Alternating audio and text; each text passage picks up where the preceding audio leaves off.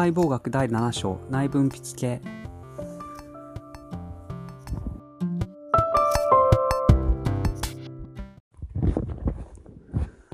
まず内分泌系はというのは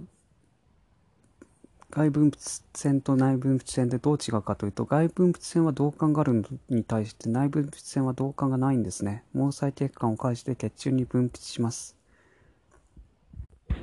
でホルモンを出すところがどこかというと甲状腺とか副甲状腺、まあ、上皮小体とも言うんですけどあと副腎とか膵臓のランゲルハンスとそれらを覚える語呂合わせが真っ赤なセーラー服とあ真っ赤な胡蝶蘭とセーラー服というふうに覚えるといいですね。で真っ赤なを消化体にえっ、ー、と書き換えれば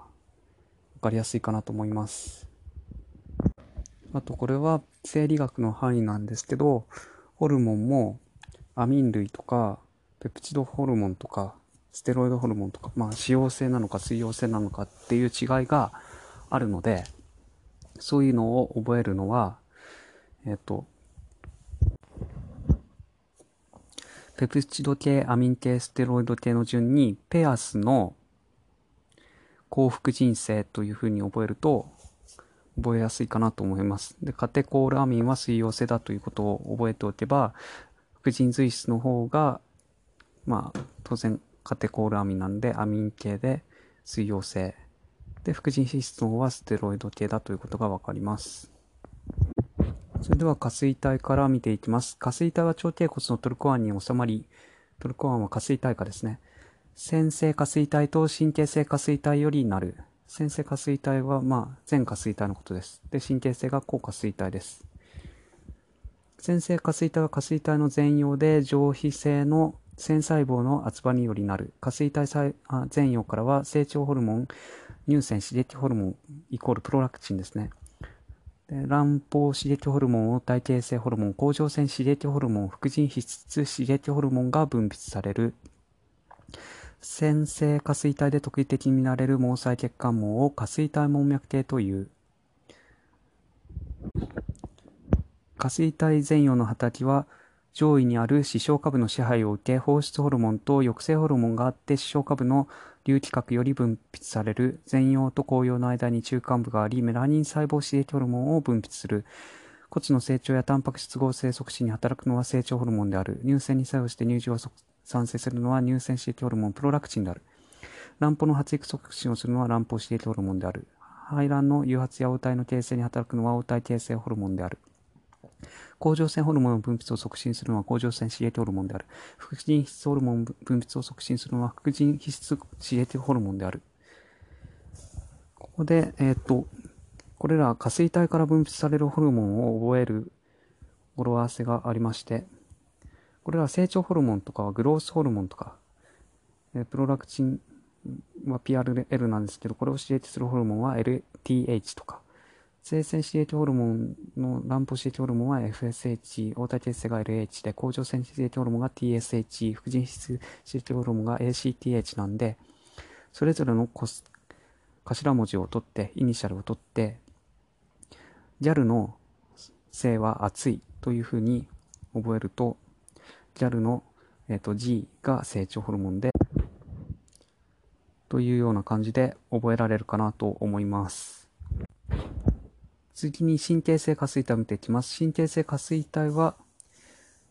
神経組織よりなり、紅葉と視床下部をつなげるロートからなる、視床下部の視索上核、失望核より分泌されたホルモンが下垂体紅葉で放出される。下垂体紅葉からはバゾプレシンとオキシトシンが分泌される。バゾプレシンは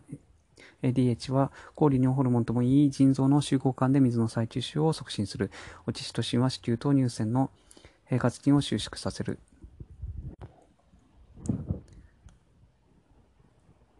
ま試作上核と失望核から出るってことなんですけど、試作上核から出るのがバゾプレシン。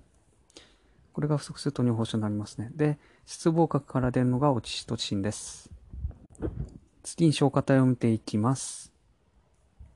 消化体は第三脳室中央の抗上壁にあり、メラトニンを分泌する。メラトニンの分泌は夜になると高くなり、明け方近くにしないリズムを示す。成人の消化体には対抗性変性を示す脳差が見られる。なんかメラトニンが出るということは分かってるみたいなんですけど、じゃあ何をしてるかってことはあんまりよくは知られてないみたいですね。でもこの光っていうのが面白くて、日内リズムがこう太陽光かなんかで作られるじゃないですか。じゃあ目が全く見えない人は日内リズムがないかというと、そういうことは全くなくて、膝の裏かなんかに強い光を当てるだけでも日内リズムって変わるみたいで、なんかすごいなと思いました。次、甲状腺を見ていきます。甲状腺は左右の歯を胸部がつなぎ、甲状軟骨の全下面に位置する。甲状舌管を導管とする外分泌腺として発生するが、消失して内分泌腺となった。甲状腺は単層立方上皮の露胞の集まりで、内空はコロイドで満たされる。コロイドはサイロチシンとして分泌され代謝を高める。露胞管に某露胞細胞があり、血中カルシウム濃度を下げるカルシトニンがを分泌する。まあ、この某露胞細胞は C 細胞って言われてますね。で、甲状腺ホルモンは、まあ、T4 がサイロチシンなんですけど、T3 っていうやつも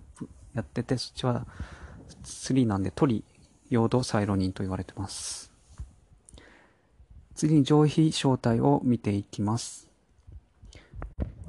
上皮小体は甲状腺の背面にあり、上下1対合計4個ある。上皮小体から血中カルシウム濃度を上げるパラソルモンが分泌する。なんで覚え方としては、パラソルって日焼け防止に日傘を差すと思うんですよ。で、そうすると、えっと、日光に当たらないと、あの、プロビタミン D、D かなんか、あの、活性化されないんですよね。ビビタミン D3 が。そうすると、腸でカルシウムが吸収できないので、カルシウムが減ってっちゃうんですね。そうすると、骨を溶かして骨吸収して、血中にカルシウムを増やして筋肉を動かそうとするですけど、最近だと、まあ女性があまりにも日焼けを気にして、日傘を差したりなんでかすることで、胎児が骨が作られなくなってくる病っていう子が生まれてきちゃうんですよね。だからそのパラソルと、えっ、ー、と、関係してるというふうに覚えると覚えやすいかなと思います。